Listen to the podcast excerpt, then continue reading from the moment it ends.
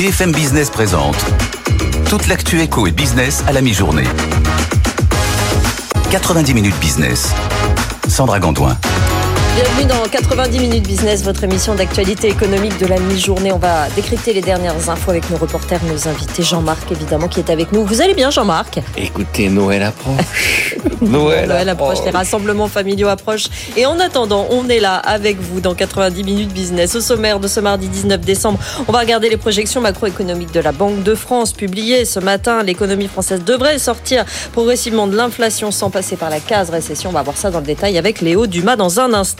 Casino a tranché, le groupe est entré en négociation exclusive avec Auchan et Intermarché pour leur céder la totalité de son parc d'hyper et de supermarchés sous enseigne Casino. Une réunion est prévue à 15h30 aujourd'hui. On va faire un point dans le journal. Et puis, on va parler des fêtes qui approchent six mois après son rachat par Jouet Club. Comment la grande récré se porte aujourd'hui à l'aube de ce Noël 2023. Quelle stratégie est mise en place pour contrer la concurrence féroce des hyper et d'Amazon? On posera la question à Francis Serron, directeur général Récréa Club, la grande récré qui sera avec nous dans un quart d'heure. Et puis la deuxième partie de l'émission, comme tous les jours, à 13h, la libre antenne. On parle aujourd'hui de l'évolution du contrat de travail. C'est à partir de 13h avec nos deux experts. On se donne rendez-vous donc euh, tout à l'heure. Mais tout de suite, c'est le journal.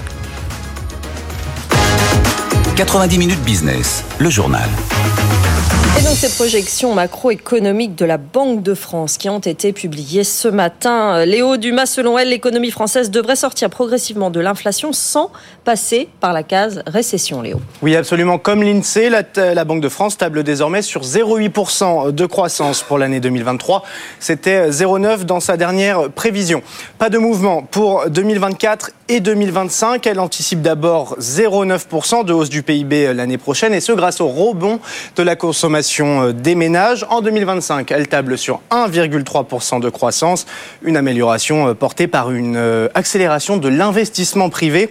Et puis en 2026, ce serait 1,6% si toutefois les chocs récents subis par l'économie française venaient à s'estomper, le resserrement monétaire par exemple. Sur le front de l'inflation maintenant, la Banque de France attend un vrai reflux l'année prochaine à 2,5% en moyenne.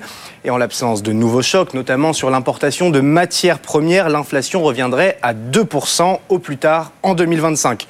Le marché de l'emploi, enfin, et le retournement qui s'amorce selon la Banque de France. Le taux de chômage devrait progresser par palier pour atteindre 7,8% dans deux ans avant de repartir à la baisse en 2026. Merci beaucoup Léo Dumas. Et pour Denis Ferrand, directeur général de l'Institut Rexecode, l'objectif du plein emploi n'est pas pour tout de suite. Il était dans Good Morning Business ce matin. Écoutez c'est vrai qu'il y a un changement de pied sur le, sur le chômage. On le voit avec euh, déjà des hésitations sur euh, l'emploi. On voit que les entreprises se font désormais plus prudentes sur leurs objectifs de, de recrutement. Et donc, oui, on est en train de voir remonter ces, ce risque sur le chômage. Et la cible de 5% de taux de chômage qui est présentée comme euh, la cible pour le plein emploi, eh bien, elle risque de s'éloigner plus que de se rapprocher au cours de l'année prochaine.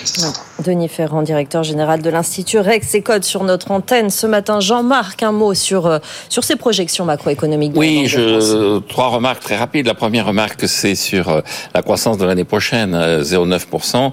Euh, donc, rebond de la consommation, c'est que je suis toujours très rétif à ça. La consommation, elle est inerte, donc elle augmente régulièrement de 0,9, 1% par an. Il n'y a pas de vrai rebond. Le véritable enjeu dans tout ça, ce serait est-ce que l'investissement fait son rôle de moteur? Et donc là, la Banque de France nous dit bien que non, l'investissement reste au niveau, il n'y a pas d'accélération dans l'évolution d'investissement. Et donc, on est encore en dessous de ce que devrait être la croissance de l'économie française. Mm. La croissance potentielle, la croissance normale, la croissance qu'on devrait avoir compte tenu de la position dans le cycle devrait être entre 1,5 euh, et 2 Donc, il y a quand même un, un grippage sur l'investissement. Et, et, et c'est la deuxième remarque, c'est qu'il y a un problème pour les entreprises. C'est-à-dire que les entreprises n'investissent pas, les entreprises ont du mal à embaucher, n'embauchent pas. Denis Ferrand l'a dit, mm. le chômage va probablement se remettre à augmenter. Et donc je crois que euh, s'il doit y avoir une action de politique économique qui vienne en concours de la croissance, c'est de baisser de façon significative les impôts des entreprises. Toutes ces promesses qui ont été faites et puis sur qui ont été annulées en disant sur les impôts de production, c'est pas ça la non, priorité. Non, pas annulées, réparties différemment, Jean-Marc. Voilà, c'est plus la priorité. On va réfléchir. Donc il faudrait ne plus réfléchir et, et agir. Et la troisième remarque que je ferais, c'est que effectivement, on a une un environnement international qui est un environnement international qui permet de considérer que la phase dite d'inflation, entre guillemets, est véritablement derrière nous. Les 2,5%, à mon avis, sont euh, pessimistes. Je pense qu'on aura les 2% dès le milieu de l'année prochaine. Malgré les événements internationaux qui succèdent les uns après les autres et qui, qui apportent, qui importent l'inflation. Voilà, alors, et qui, qui euh, sont supposés faire euh, augmenter le prix du pétrole, mais Ouais. le prix du pétrole n'augmente pas. Il y a toutes les histoires autour du fret maritime, mais euh, il y a un certain nombre de gens qui disent que c'était quand même 550 000 dollars le passage par le canal de Suez. Donc les, les entreprises maritimes vont effectivement avoir un petit coup, mais elles font une économie de notre côté. Donc la, la répercussion sera peut-être pas aussi violente qu'on ne le pense.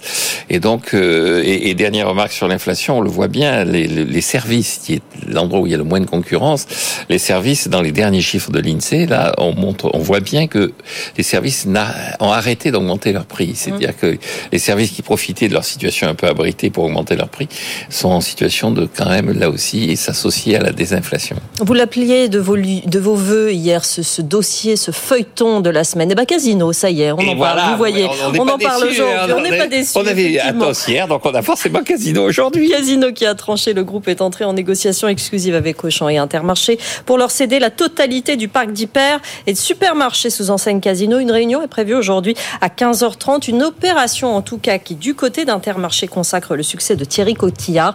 Euh, C'est un reportage de Pauline Tadevin. Si ça se fait, ce sera le strike, nous disait récemment un bon connaisseur du secteur au sujet de cette offre conjointe entre Auchan et les mousquetaires, maison mère d'Intermarché. C'est le strike surtout pour les mousquetaires, dirigés depuis janvier dernier par Thierry Cotillard, homme fort du secteur, homme fort euh, d'Intermarché, où il est depuis 25 ans. Il reste d'ailleurs à la tête de ses propres magasins et il n'a pas perdu de temps depuis sa prise de fonction il y a moins d'un an. Donc très tôt, il s'est invité dans ce dossier Casino dès le printemps dernier, nouant de nouvelles alliances avec le distributeur euh, stéphanois et envisageant déjà de récupérer des magasins pour plus d'un milliard d'euros. Quelques semaines plus tard seulement, Casino annonçait qu'il allait lui céder 119 magasins. Le transfert sous enseigne euh, mousquetaire s'est fait cet automne et là donc allié à Auchan, il rafle 313 supermarchés et hypermarchés Casino. Ça leur permet de gagner des mètres carrés alors qu'il est de plus en plus difficile de le faire dans un contexte de zéro artificialisation des sols. Des mètres carrés et des parts de marché. Cette nouvelle vague de rachat euh, peut permettre aux mousquetaires euh, de gagner 2,5 points de part euh, de marché avec l'objectif, comme nous dit une source, d'aller chatouiller Carrefour comme numéro 2 de la grande distribution en France. Jean-Marc. Oui, la question qui va se poser, c'est la question de la concurrence et du degré de concurrence. Les, les, nous, en discutions off avec Emmanuel Le Chypre. Je, je rappelais que effectivement, dans les modèles de concurrence qu'on appelle le modèle de Cournot, quand on passe de, du monopole à deux, il y a un effondrement. Enfin, il y a, une, il y a une vraie conséquence assez assez forte sur les prix. Ensuite, après, au fur et à mesure que la concurrence se généralise, les conséquences sur les prix sont moins nettes. Donc, la question qui se posera aux autorités de la concurrence, c'est est-ce que on est dans une situation telle que la fusion, le regroupement n'a pas de véritables conséquences sur les prix, ou est-ce qu'il y a des endroits où euh, il y avait Casino puis Intermarché, il y aura plus qu'Intermarché, est-ce que ça va pas poser problème euh, d'apparition d'un monopole? Je crois que le véritable enjeu pour les autorités de la concurrence, ça va être de regarder dans les détails s'il n'y a pas de situation de monopole qui vont émerger ici ou là. De- 2024 devrait nous apporter un petit peu des, des réponses. Des hein, réponses à ça, mais je sur- crois que les autorités de la dossier. concurrence auront intérêt à regarder ça d'un peu plus près. Dans ce journal également la bataille de l'eau, de l'eau douce, euh, avec euh, avec cette enquête de BFM Business qui s'est procuré l'expertise qui est au cœur du scandale de l'appel d'offres syndicat des eaux d'Île-de-France, des fuites de données à la faveur de Veolia. Et ce rapport controversé est très critiqué par Suez. C'est une enquête de Mathieu Pechberti. Une petite quinzaine de pages ont permis au syndicat des eaux d'Île-de-France de boucler son appel d'offres pourtant très contesté. Plusieurs documents confidentiels de Suez ont été transmis par erreur à Veolia en avril dernier. Le rapport a conclu en seulement quelques semaines que Veolia n'en avait pas profité et ce sans interroger Suez. Au sein du groupe, on remet en cause l'indépendance de l'expert qui a été mandaté par le syndicat d'Île-de-France sans procédure judiciaire. Le rapport a aussi été repris par le tribunal administratif pour débouter Suez qui demandait d'annuler l'appel d'offres. Les responsabilités n'ont pas été clairement identifiées. L'expert cible la plateforme électronique de la société Transfer Pro sans l'avoir non plus interrogé. Il dédouane le gestionnaire de l'appel d'offres, la société Naldeo, en reconnaissant toutefois la responsabilité du jeune salarié qui était aux manettes lors des fuites de données. Ces dernières années, Naldeo a été au cœur de plusieurs appels d'offres contestés, comme à Toulouse et à Bordeaux. Cliente des collectivités, mais aussi de Veolia ou de Suez, elle est critiquée pour ses conflits d'intérêts. Intéressant, effectivement. Cette enquête de Mathieu Pechberti, retrouvée sur notre site bfmbusiness.com. Qu'est-ce que ça vous, vous dit, Jean-Marc Daniel? Écoutez, ça m'inquiète, ce genre de situation. Je trouve que la désinvolture des autorités administratives et judiciaires dans cette affaire est inquiétante, parce que la concurrence, c'est quelque chose qu'il faut préserver. Ouais. On rejoint ce que je disais précédemment sur Carrefour et Intermarché, sur Carrefour Casino et Intermarché. Et donc, euh, considérer que bon, c'est il y a eu des fuites, c'est pas très grave, il y a eu une maladresse. Non, non, c'est c'est grave. Et donc, euh, j'espère que Suez, euh, en fin de compte, obtiendra gain de cause, non pas dans sa demande sur le fond, mais dans sa demande sur la forme. Oui, c'est ça. Là, c'est pas une question d'eau, c'est une Euh, question de données. hein, de données, qu'on examine effectivement ce qui s'est passé et qu'on puisse dire s'il y a eu euh, torsion dans l'évolution de la concurrence. Allez, on va faire un point à Euronext tout de suite. Bonjour Aude Kersulek en direct de la Défense ce midi. Quelle est la Bonjour. tendance, Aude? Eh bien, le CAC qui ne fait pas grand-chose hein, depuis euh, l'ouverture à 9h. Là, on est en léger repli, euh, très léger, hein, moins 0,03%, 7566 points. On a un vrai manque euh, d'initiative euh, depuis euh, ce matin. On sous-performe d'ailleurs euh, même les autres euh, marchés européens, puisqu'on a le DAX et l'Eurostox qui sont un petit peu plus franchement euh, dans le vert, plus 0,3%. Et on fait moins bien que euh, Wall Street aussi, euh, qui avait imprimé une tendance favorable dès le début euh, de semaine. Alors, luxe et matières premières sont des secteurs euh, en euh, repli. On a euh, Hermès qui perd par exemple quasiment 1%, Total Energy aussi moins 0,6% et ArcelorMittal qui avait gagné plus de 5% qui abandonne aujourd'hui un petit peu plus de euh, 0,5%. Euh, pourtant, on a les taux qui continuent de refluer. hein. Les taux obligataires, on a perdu euh, 6 points de base depuis ce matin sur le 10 ans français à 2,55%. Mais donc aujourd'hui, euh, ça n'est pas un relais euh, suffisant euh, sur les actions. Alors en hausse tout de même sur le CAC 40, quelques valeurs de croissance, notamment des valeurs de la tech, téléperformance plus 1,2%, notez aussi Eurofins plus 1,9% à 58,20 euros. Et puis sur le SBF, c'est là que ça monte franchement, notamment pour Virbac hein, dans la santé animale, puisque l'entreprise a relevé ses objectifs annuels, hein, donc de cette année euh, 2023, euh, suite à de bons résultats pour ce trimestre. La croissance du chiffre d'affaires devrait se situer à euh, 4%. Euh, les prévisions de cash sont également augmentées, de même que la croissance pour l'année prochaine. Et puis à noter aussi euh, Casino euh, pour sa réouverture. Le titre était suspendu hier. Il était en hausse et finalement on repère à 8,5%. Euh, Donc pour le titre Casino, euh, Guichard Perrachon qui ne fait plus partie hein, du SBF 120. Voilà donc pour le CAC 40, donc en léger euh, repli, 7564 euh, points. Merci beaucoup Aude Kersulek et on reviendra sur la situation en mer Rouge. Ce sera à 12h36 dans votre édito. En attendant, c'est celui de Jean-Marc Daniel. 90 minutes business, l'édito de Jean-Marc Daniel. Jean-Marc, l'examen du projet de loi de finances pour 2024 touche enfin à sa fin. Est-ce qu'on est revenu au sérieux budgétaire annoncé? Eh bien, le moins qu'on puisse dire est que la réponse est non. Alors effectivement, ça touche à sa fin, on s'en aperçoit pas parce qu'il y a d'autres enjeux et d'autres débats au sein du Parlement en ce moment, mais la Constitution de 1958 a encadré euh, le débat budgétaire dans 70 jours. Nous avons commencé début octobre, comme c'est prévu là aussi par les textes, et donc nous arrivons 70 jours plus tard à la publication des résultats du vote par le Parlement du budget. Et le résultat est clair, c'est-à-dire qu'il y avait déjà un déficit qui était abyssal, euh, un peu plus de 144 milliards d'euros de déficit pour l'État, et on termine à 146,9 milliards d'euros, c'est-à-dire que la discussion budgétaire a encore aggravé la situation. Alors évidemment, le gouvernement dit oui, mais pour l'ensemble des finances publiques, si on tient compte du fait que la sécurité sociale et euh, les collectivités locales doivent être associées pour la définition du déficit au sens des instances européennes, on est resté au 4,4% oui, du PIB. C'est une question de lecture, Jean-Marc. C'est une question de lecture. Bon, l'État effectivement a consenti à 2 milliards et demi de plus de déficit, mais ailleurs on va trouver les économies. Tout ça n'est pas très sérieux, n'est pas très responsable. D'ailleurs, euh, récemment, Olivier Blanchard, qui a été euh, directeur des études économiques au sein du FMI, qui est réputé pour être quelqu'un de plutôt favorable aux idées qu'on appelle néo-keynésiennes, c'est-à-dire l'idée d'accepter un certain déficit budgétaire quand les circonstances économiques sont un peu défavorables à la croissance, vient de rappeler qu'il fallait quand même de temps en temps remettre de l'ordre dans les finances publiques. Et il a dit un des objectifs, ça doit être de faire en sorte que le présent ne menace pas le futur. Le passé peut menacer le présent et le futur, et le présent ne doit pas menacer le futur. Ça veut dire quoi? Ça veut dire que on peut accepter qu'il y ait un déficit qui soit égal aux intérêts versés sur la dette. La dette, c'est le passé. On subit la dette, on reçoit la dette. Elle est issue des politiques économiques qui ont été menées précédemment. Mais on doit être capable d'équilibrer le budget hors charge d'intérêt. Mmh. Les recettes doivent couvrir les dépenses de l'année, les dépenses courantes hors charge d'intérêt. Quand on regarde le cas en Europe, c'est la plupart du temps le cas dans les pays comme y compris l'Italie. Euh, et puis il y a vraiment un mouton noir. Alors là, il y a un endroit où c'est pas du tout réalisé, c'est la France. C'est-à-dire que si on enlève la charge d'intérêt, il reste encore un déficit de l'État de 90 milliards d'euros. 90 milliards d'euros. Les années où on nous annonce qu'on va être les plus rigoureux pendant la législature, on va faire 60 milliards d'euros d'économie et encore pas forcément sur l'État.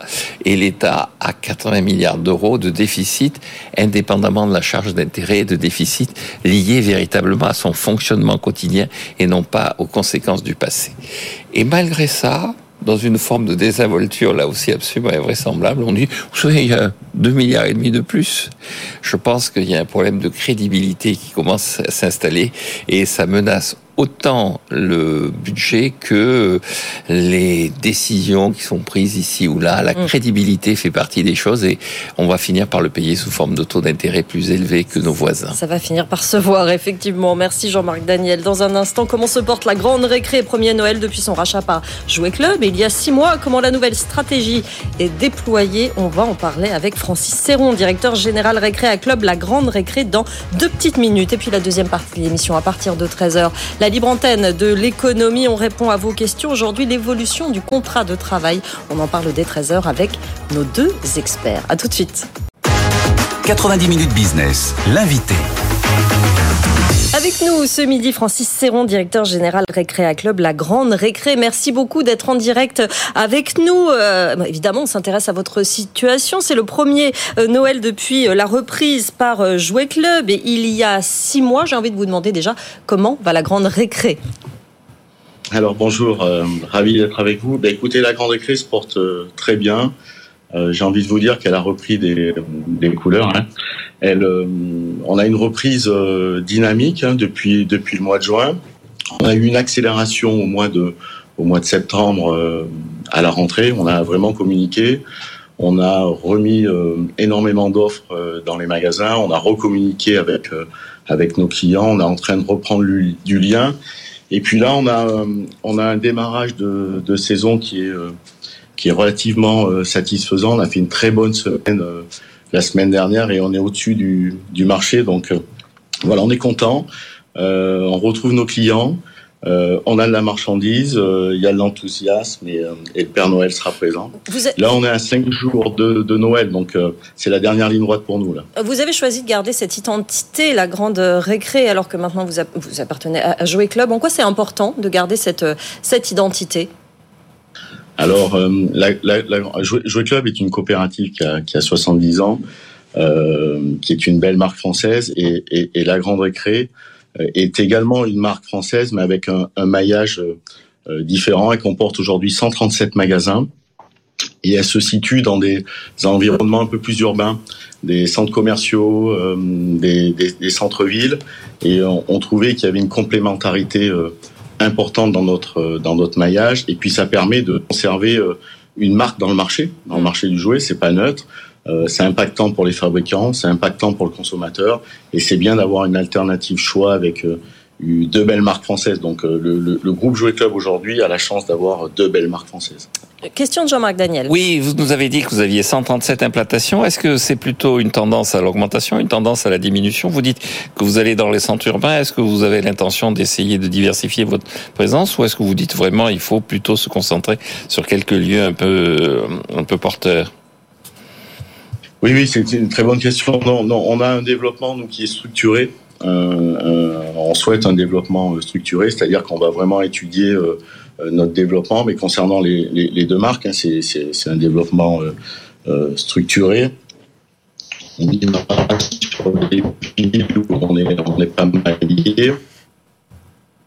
Ah, on va essayer de vous joindre à nouveau, peut-être par, euh, téléphone, euh, effectivement, euh, Francis Serron, car on vous a, perdu. Petite, petite coupure technique. On va voir si on peut vous joindre par téléphone. On verra cela dans, dans deux petites minutes. On va passer au top 3 du web et on verra juste après si on peut vous, vous retrouver. Le top 3 du web. 90 minutes business, le top 3 du web. On commence avec vous, Pierre Kupferman, par ce nouvel outil pour lutter contre le fléau du démarchage téléphonique.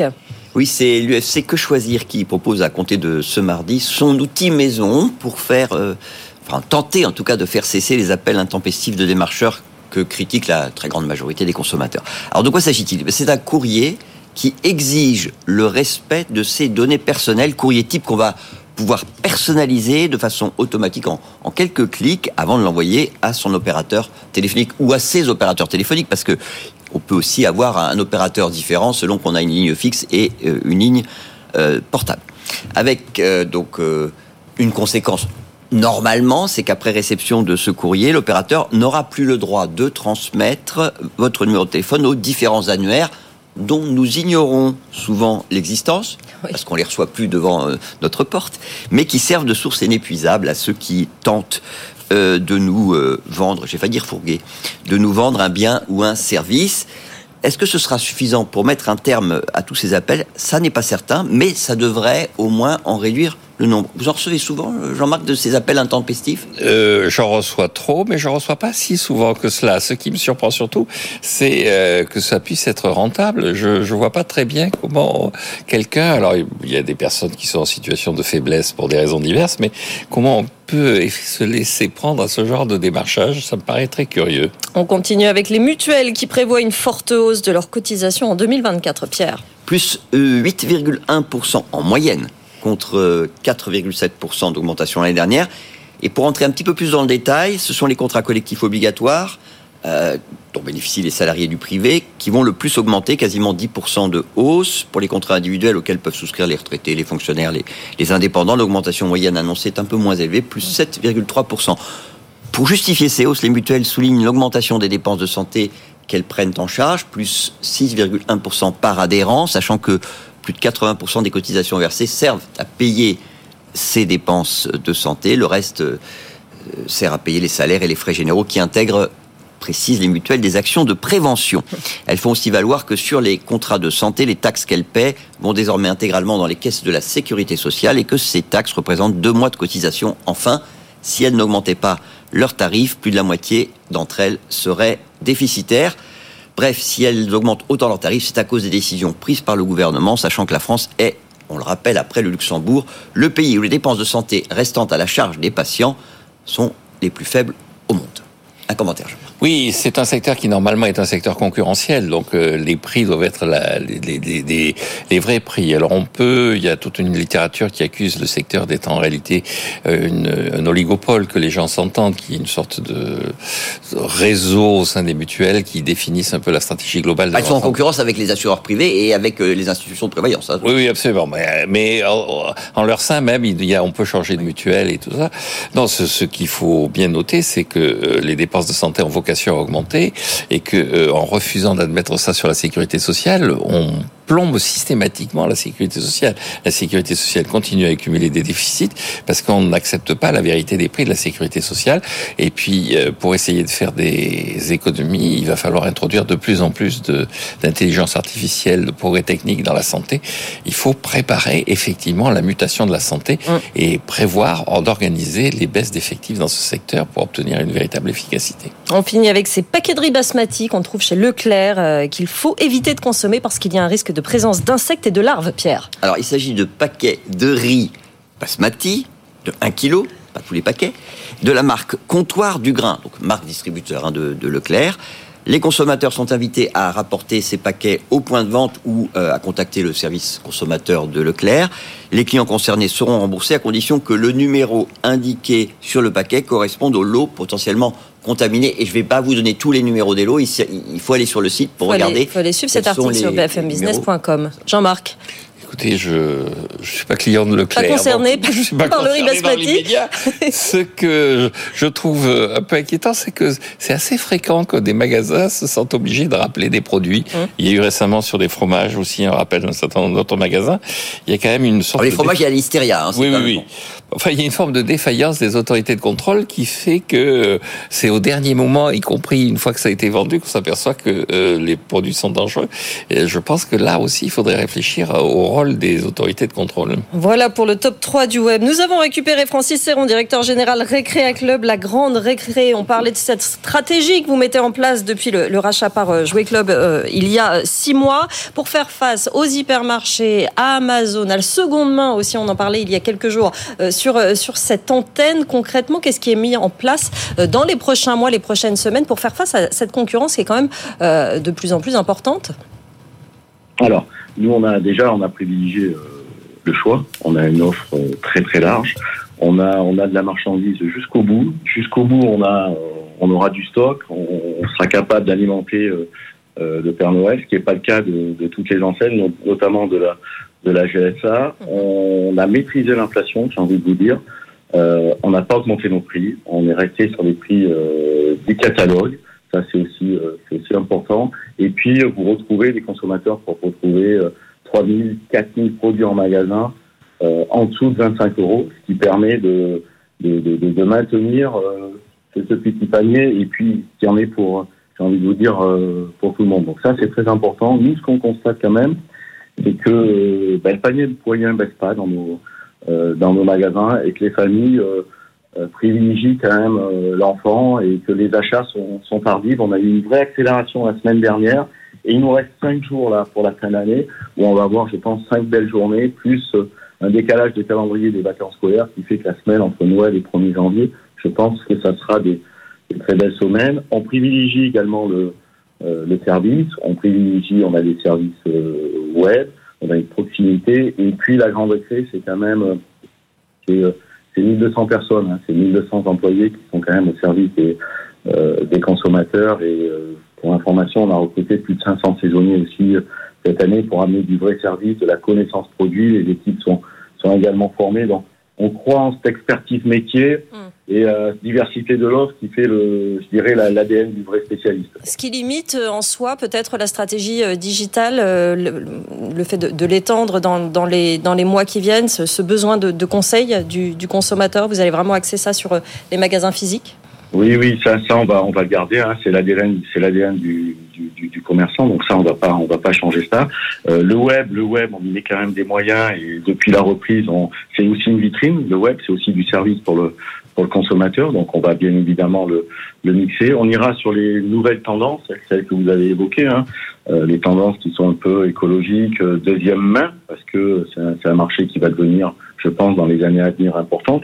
Donc c'était pas notre priorité sur les six premiers mois, mais ça va l'être sur euh, l'année 2024. On va amener, euh, on va amener de la différenciation dans nos magasins. On va y amener de la licence, qui est un marché qui est, très porteur. Et puis, euh, et puis on vous dira l'année prochaine quelle, est vraiment la stratégie de, euh, de, la grande récré. En tout cas, il y a, il y a plein d'idées, plein de pistes, et on a une reprise, je dirais, vraiment très heureuse et, et, très rapide. Ça, on s'en ravit pour le, pour le consommateur.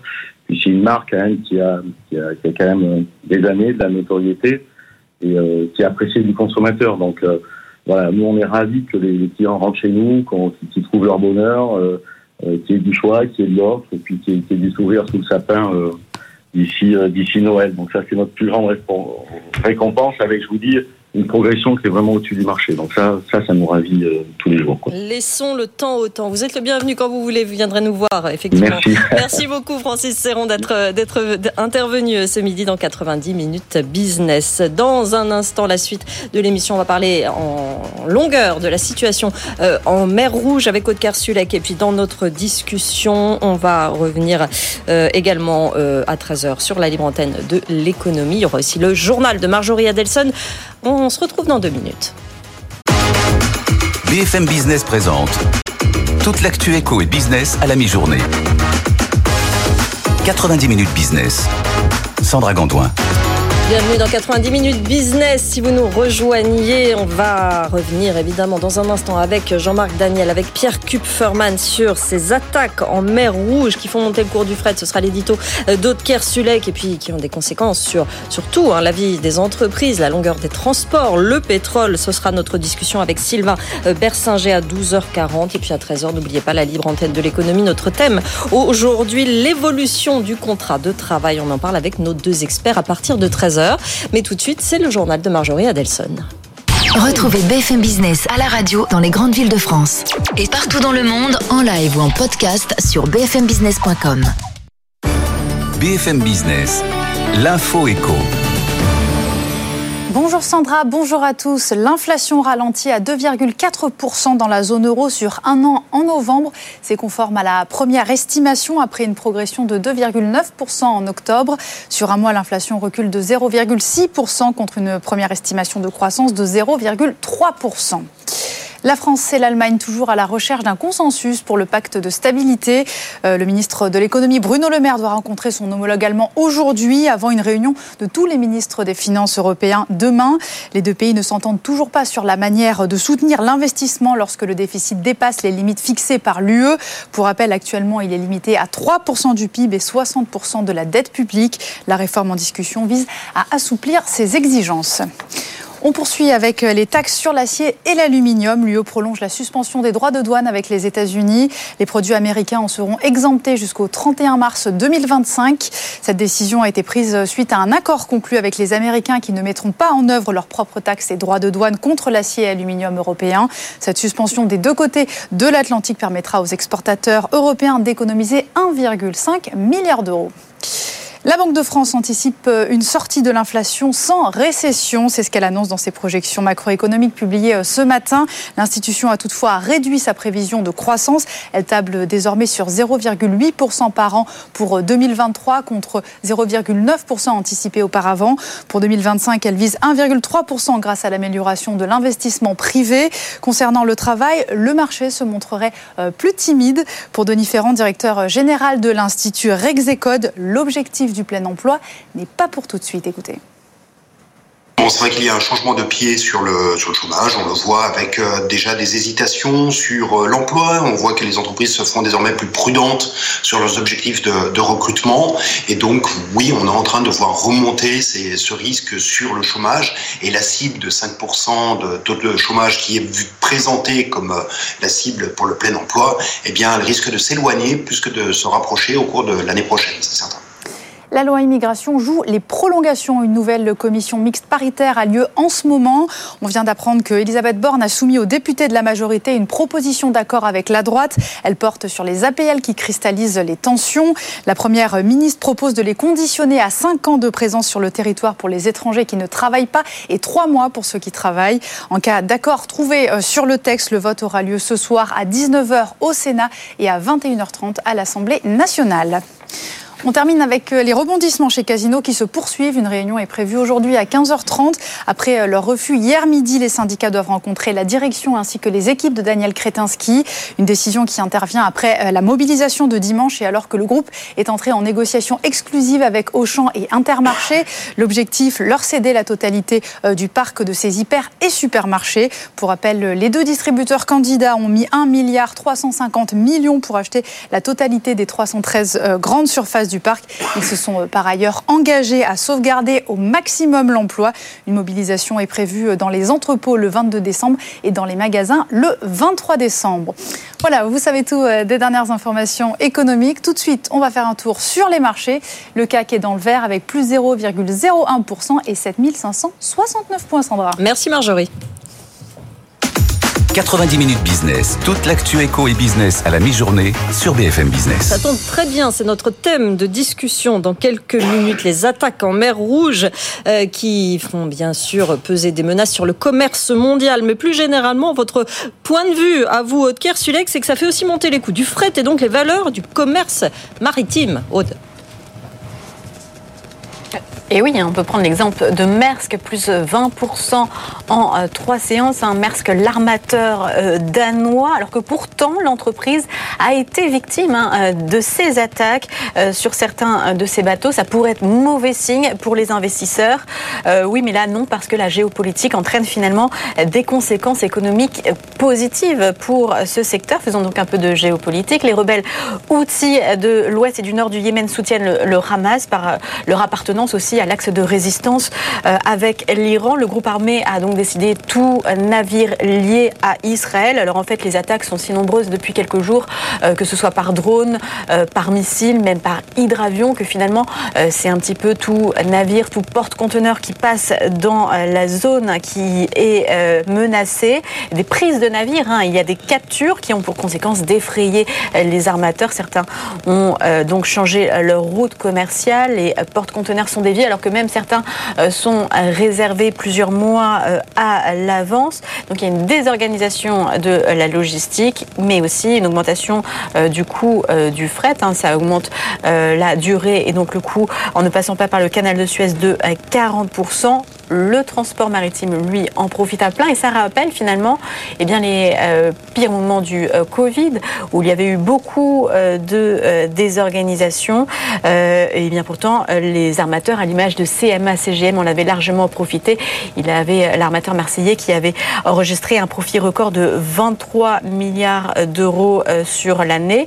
Et puis il y a le coût du fret, il y a aussi les matières premières puisque on voit un petit peu de tension aussi sur le prix euh, du pétrole. Et finalement, euh, bah, les tensions en mer Rouge ont réussi à faire ce que l'OPEP Plus n'a pas réussi, faire un petit peu monter les prix du pétrole.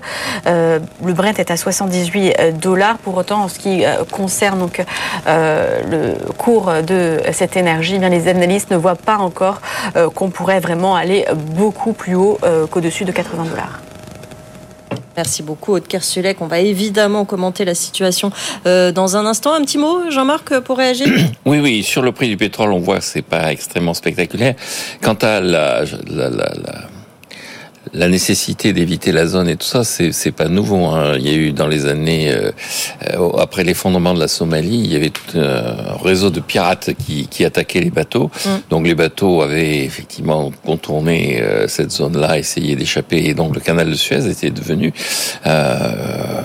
un endroit qu'on ne fréquentait plus. Et donc, le véritable enjeu qui est apparu à ce moment-là, c'était plutôt l'avenir de l'Égypte que l'avenir du transport maritime. Et je pense qu'on aura l'occasion d'y revenir. Je crois que c'est de nouveau ça qui va être problématique dans les quelques semaines qui viennent. On y revient évidemment dans un instant sur ce thème, les conséquences sur le commerce mondial. Sylvain Bersinger, chef économiste au cabinet Astérès, va nous rejoindre pour en parler. À tout de suite.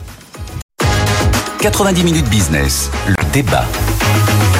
Notre débat et ses attaques en mer Rouge, des attaques rebelles yéménites ou dites soutenues par l'Iran, hein, pour entrer dans, le détail qui perturbe le commerce mondial. On en parle avec Jean-Marc Daniel, avec Pierre Kupferman, avec Sylvain Bersinger. Bonjour Sylvain. Bonjour. Chef économiste au cabinet Asterès. On rappelle, Sylvain, cette, cette situation hein, qui euh, finalement perturbe totalement le commerce maritime.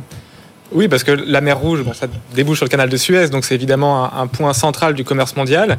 Et euh, quand le canal est bloqué ou en tout cas euh, perturbé, ben, évidemment, euh, les bateaux soit ne passent plus, soit doivent contourner l'Afrique avec quelques 9000 km de plus. Voilà, oui, oui, par le cap de, Bonne-Espérance, hein, c'est tout en dessous, on contourne tout, le continent. Hein. en, gros, de, Rotterdam à Singapour, ça double grosso modo le, la distance, hein, si, on est schématique. Donc ça ne veut pas dire que le commerce est bloqué, ça veut juste dire qu'il est compliqué, un peu plus coûteux du coup euh, il risque d'y avoir aussi ben, quelques retards de livraison, peut-être euh, à nouveau quelques, quelques perturbations dans les chaînes de valeur, comme on avait vu il y a, il y a quelques années. Ce- Cela dit, le canal avait été bloqué pendant près d'une semaine. En 2021, il y avait un bateau qui s'était mis en travers à cause du vent. Bon, ça avait fait quelques retards, mais ça n'avait pas été non plus euh, catastrophique. Donc, si, si ça ne dure pas, ça n'aurait pas être euh, catastrophique. Si ça venait à être euh, quelque chose de structurel, bah, c'est sûr que le, le commerce international serait perturbé. Il y aurait des hausses de coûts sur les chaînes de valeur. Donc, ce, ce serait à nouveau un, un accro en plus dans la mondialisation qui en a déjà connu beaucoup euh, ces dernières années. Oui, effectivement, on on en parlait à l'instant avec Aude Kersulek à Euronext, euh, désorganisation de la logistique, augmentation des coûts du fret et conséquences sur le pétrole aussi, Pierre. Oui, alors c'est intéressant parce que quand on regarde l'évolution des cours du pétrole, on était euh, jusqu'à la fin novembre, on était euh, au-dessus des 80 euros pour le Brent. Même ça a été euh, monté à plus de 82 euros. Et on a eu une baisse effectivement toute la depuis le début du décembre. euh, on était descendu jusqu'à 72 euros. Et là, on est reparti. Alors, c'est intéressant parce qu'on est reparti le, le 13 décembre, quand on a commencé à prendre ces mauvaises nouvelles. C'est monté quasiment jusqu'à 79 euros. Et là, aujourd'hui, on sent que les investisseurs se disent que finalement, euh, la situation devrait probablement se régler. Comment Peut-être par l'intervention euh, euh, de- des différentes forces armées, hein, et pas que les Américains. Il y a une coalition de pays. occidentaux qui, qui entendent mettre des moyens à disposition pour éviter, enfin pour permettre en fait aux, aux- aux bateaux de passer, et sans doute aussi à l'Égypte, parce que le vrai sujet, euh, c'est l'Égypte. Jean-Marc en parlait tout à l'heure. C'est une pression en fait indirecte de l'Iran, parce que les outils, euh, c'est euh, l'Iran, qui mettent la pression, l'Iran qui met la pression sur l'Égypte pour faire en sorte que dans le conflit entre le Hamas et Israël, l'Égypte- soit un peu plus allante, on va dire ça comme ça. Et donc, euh, c'est plus de la géostratégie, si vous voulez, que, que- une problématique économique. Mais ça met la pression sur tout le monde. Et visiblement, pour le moment, en tout cas, les, les investisseurs se disent que bon, sur le pétrole, ça va pas non plus le, le propulser à des niveaux euh, euh, déments, puisque là, vraiment aujourd'hui, on est resté autour de 78 euros depuis le, depuis le début de la séance. On est à combien de navires concernés pour le moment, euh, Sylvain Pour le moment, c'est assez, Pour- pour- assez, peu. Pour, pour l'instant, pas beaucoup, mais en fait, le- la, le- la situation, c'est pas actuellement qui est, qui est vraiment le cœur du problème, c'est si ça, ça devenait structurel. Et- et- l'anticipation. Voilà, c'est si vraiment plus un bateau ne passait, alors ce serait difficile pour le commerce international et ce serait bien sûr difficile pour l'Égypte parce que l'Égypte est une économie qui est déjà en grande difficulté sur sa dette publique, sur ses finances externes, sur, sur sa monnaie. Elle a deux rentes. Une, c'est le tourisme parce qu'il y a les pyramides et toute la culture de l'ancienne Égypte qui attire beaucoup de touristes. Et la deuxième, c'est les péages euh, sur le, le canal euh, de Suez. Et donc, s'il y avait plus de bateaux qui devaient passer, bah, il y aurait plus de péages payés parce que à chaque fois qu'un bateau, c'est comme l'autoroute, chaque fois qu'un bateau passe, on paye un, péage. S'il n'y a plus de bateaux qui passent, bah, il n'y a plus de péage.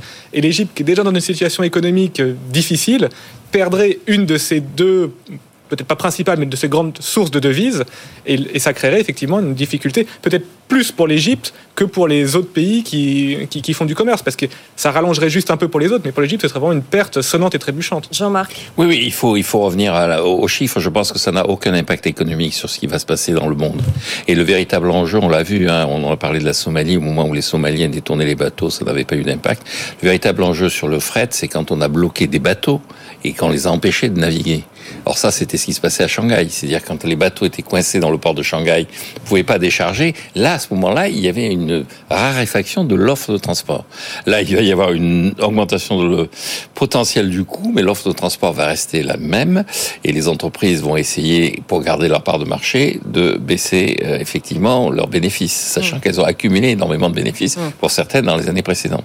Le véritable enjeu, et je rejoins, c'est l'Égypte. faut regarder les chiffres. Hein. L'Égypte, c'est 15 milliards de dollars de déficit de la balance des paiements courants pour un PIB de 400 milliards de dollars. Sur ces 15 milliards, si vous ajoutez, vous enlevez les 8 milliards de recettes du canal de Suez, ça fait 23 milliards. L'Égypte est en train de négocier avec le FMI à tel point que le président de la République, qui était sûr d'être élu, puisqu'il n'y avait que lui comme candidat, Al-Sisi, ouais. Al-Sisi a quand même avancé les élections pour éviter qu'il y ait un débat, parce que sa population est exaspérée.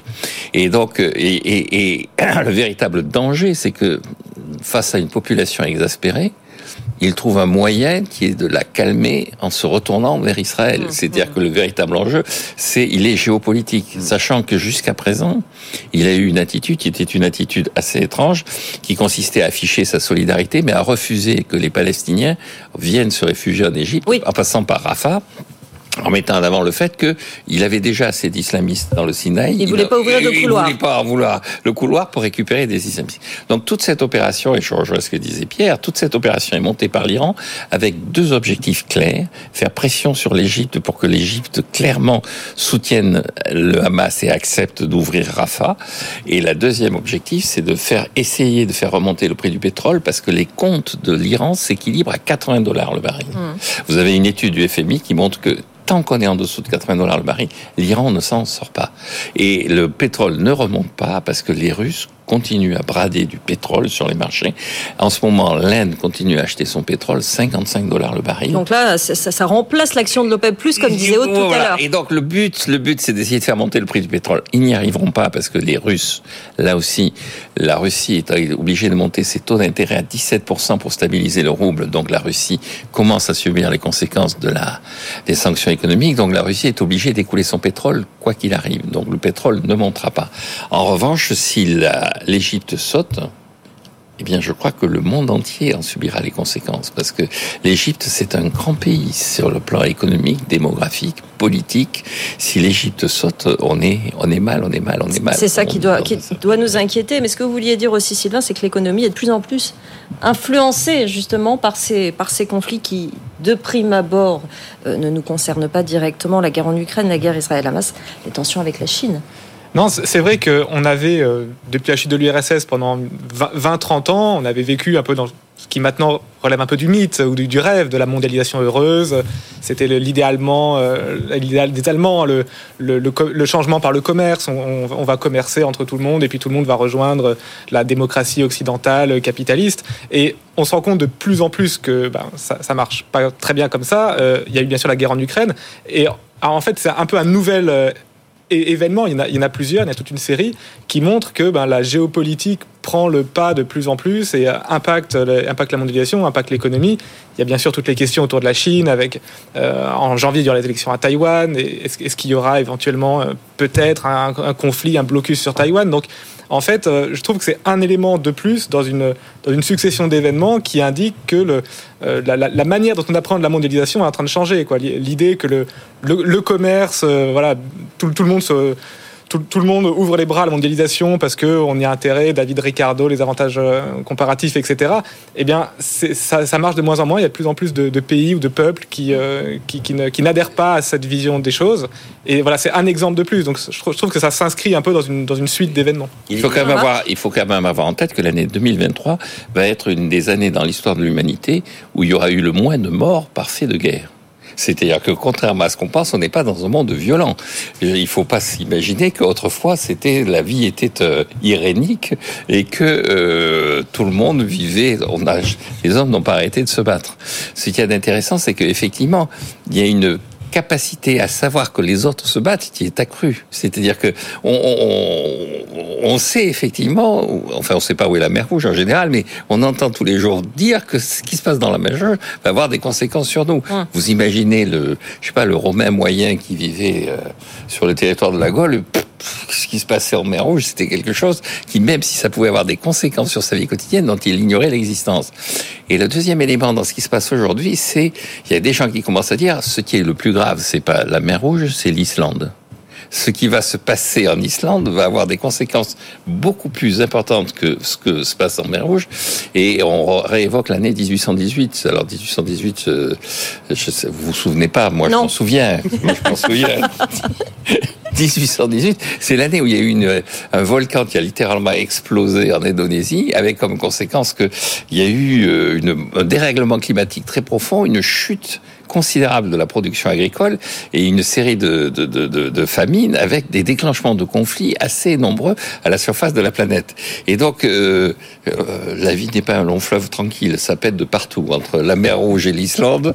Tous les jours, on a un souci. Avec des conséquences malgré tout, peut-être à plus long terme, mais effectivement sur nos économies. On disait là que c'était pas finalement sur le commerce maritime qu'il fallait se, pencher aujourd'hui. Oui, mais dans un an, l'inflation, est-ce qu'il est qu'il va y avoir quand même des, des conséquences sur nos économies à nous en Europe sur, sur le, le, blocage actuel en mer Rouge, je suis assez d'accord avec Jean-Marc Daniel. Je pense que les conséquences macroéconomiques vont être euh, très limitées, voire à peu près nulles. Parce que euh, si, on rajoute une semaine ou deux pour les bateaux de, de, de contourner l'Afrique, alors oui, ça va être un peu plus cher. Peut-être que les grands armateurs, effectivement, rogneront un peu sur leur marge avec, avec tout ce qu'ils ont accumulé. Mais c'est pas, euh, c'est pas en soi quelque chose qui va euh, Pierre le disait, le pétrole, il a gagné un ou deux dollars, mais bon, avec les Russes et puis les Américains aussi qui, ouvrent les vannes. Qui ouvrent les vannes. Et, et, la Chine qui ralentit, il y a quand même, c'est quand même assez peu probable qu'il y ait euh, une envolée euh, à court terme très significative sur le, sur le pétrole. Donc je trouve que c'est pas tant cet événement en tant que tel qui qui va avoir un impact. Mais la multiplication de toutes ces crises internationales. Une crise, voilà. C'est plutôt ça. C'est plutôt euh, un élément en plus qui nous montre. Euh, et alors, je, suis d'accord. C'est pas forcément beaucoup de morts. Là, il y a, je crois même pas qu'il y ait de morts hein, sur les bateaux qui ont été attaqués.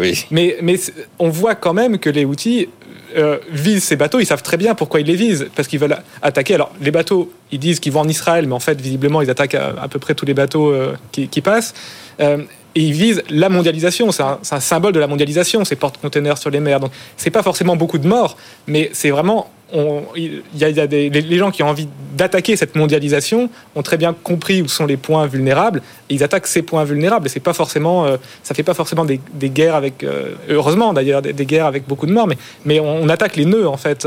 Et sur la Russie c'était un petit peu ça. Sur le, gaz russe euh, quand Poutine a fermé les vannes, et eh ben, il savait très bien quelle était la vulnérabilité, par exemple, de l'Allemagne sur le gaz russe. Donc, c'est pas, pas forcément des, événements heureusement d'ailleurs hein, pour beaucoup, euh, euh, absolument avec, qui vont embraser le monde, mais voilà, les gens qui veulent attaquer la mondialisation ont très bien compris où il faut frapper. Jean-Marc Oui, sur les, les, les liens qu'il y a entre effectivement le prix du pétrole, certains événements, euh, là aussi, alors là, en revanche, je m'en souviens, c'est pas comme 1818, mais au moment de la guerre Iran-Irak, effectivement, c'était quand même deux principaux producteurs mondiaux de pétrole.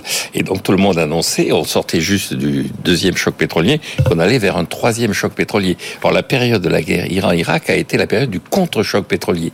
Et, et, et, au contraire, les prix du pétrole se sont effondrés.